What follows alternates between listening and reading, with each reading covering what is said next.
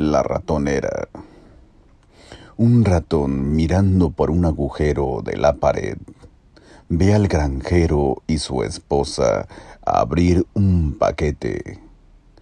Quedó aterrorizado al ver que era una trampa para ratones.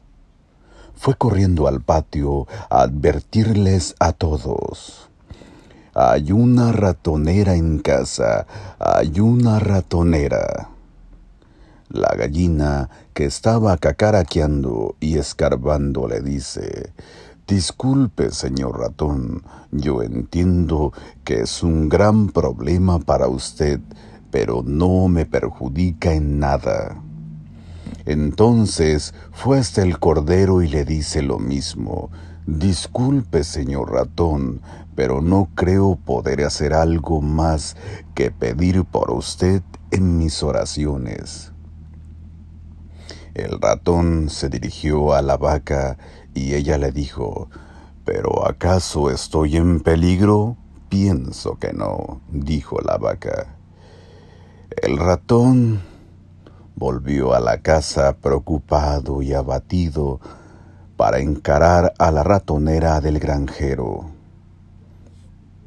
Aquella noche se oyó un gran burullo, como el de la ratonera atrapando a su víctima. La mujer corrió a ver qué había atrapado. En la oscuridad ella no vio que la ratonera atrapó la cola de una serpiente venenosa. La serpiente veloz mordió a la mujer. El granjero la llevó inmediatamente al hospital. Ella volvió con fiebre alta.